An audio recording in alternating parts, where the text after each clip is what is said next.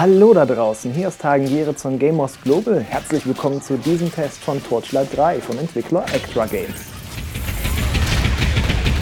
Torchlight 3 startete eigentlich als Torchlight Frontiers und sollte ein Free-to-Play-MMO werden. Dann ruderte der Entwickler zurück und startete Torchlight 3 im Juni 2020 in den Early Access. Da hagelte es Kritik am Gameplay und der ständig benötigten Online-Verbindung. Für diesen Test habe ich den Singleplayer der Vollversion am PC gespielt und kann in einer Hinsicht Entwarnung geben. Ihr könnt auch im Offline-Modus spielen. Doch ist Torchlight 3 auch gut? Anders als düstere Diablo-Nacheiferer wie Grim Dawn oder Wolzen ist Torchlight 3 quietschbunt. Trotzdem explodieren Gegner gerne in Blutwölkchen und die Story handelt davon, dass Unheil durch die verderbten Neverrim droht. Neben dem Grafikstil hat der Titel zwei große Besonderheiten. Von Anfang an habt ihr einen Tierbegleiter, der selbstständig im Kampf mitmischt und ein eigenes Inventar besitzt. Darin könnt ihr alles nicht Gebrauchte ablegen und das Tierchen mit einem Schnellbefehl in die Stadt zurückschicken, wo es den Krempel vertickt. So ist's brav. Zum anderen wartet Torchlight 3 mit ungewöhnlichen Klassen auf. Am normalsten sind noch die Scharfschützen.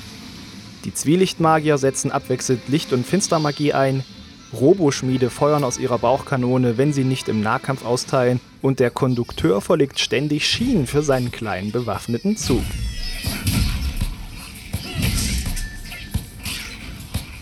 Jede Klasse bringt eine besondere Mechanik mit.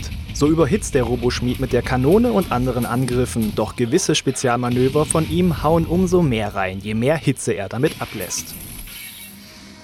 Ergänzt werden die beiden überschaubaren Talentbäume der Klasse durch die Wahl eines von fünf Relikten. Damit wählt ihr eine Art Subklasse, indem ihr euch auf ein Element wie Blitz festlegt. Giftspezialisten beschwören etwa viele Spinnenhelfer, während mein Roboschmied die Gegner bluten lässt und sich damit heilt. Nach der Wahl der Figur geht die Action ohne viel Vorrede los. Typisch weiz ich von A nach B und rücke endlosen Gegnerwellen mit Schwertern, Pistolen und mehr zu Leibe.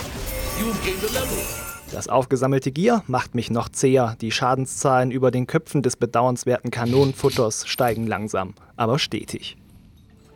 Anders als im Vorgänger levelt ihr euren Charakter nur über das Erlernen neuer Fähigkeiten und deren Aufwertung. Schnell kommt ihr so an mächtige Manöver und verheerende passive Fähigkeiten, mit denen ihr unter den Gegnern mächtig aufräumt. Die Maussteuerung ist nicht immer präzise genug, aber das nervt auch nicht groß auf den mittleren Schwierigkeitsgraden, weil das Geraufe dort fast durchgehend anspruchslos ist. Was mich dagegen stört, ist, dass sich Torchlight 3 schnell eintönig anfühlt. Die Effekte sind zwar schön, aber ansonsten fehlt es der Action an Wumms.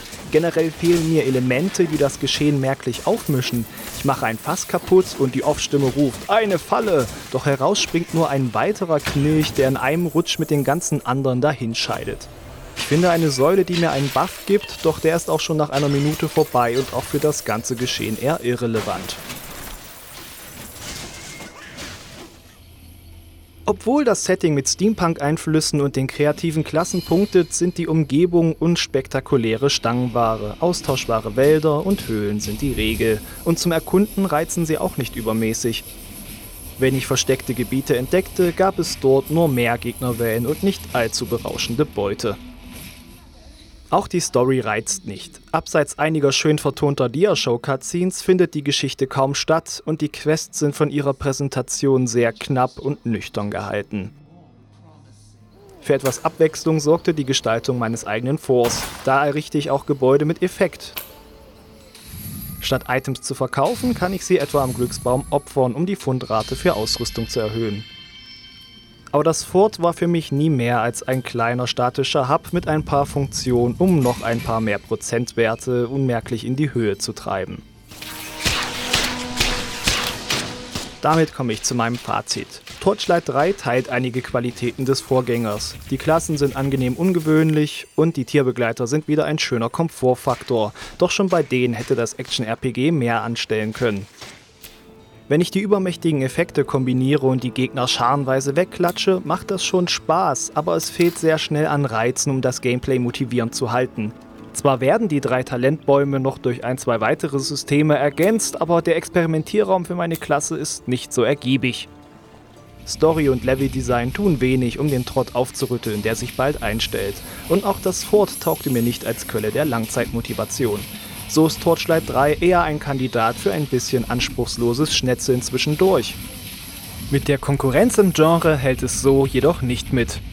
Selbst im Vergleich zum direkten Vorgänger fällt der dritte Teil durch fehlende oder vereinfachte Features seichter aus. Meine Wertung lautet daher 6.0 von 10.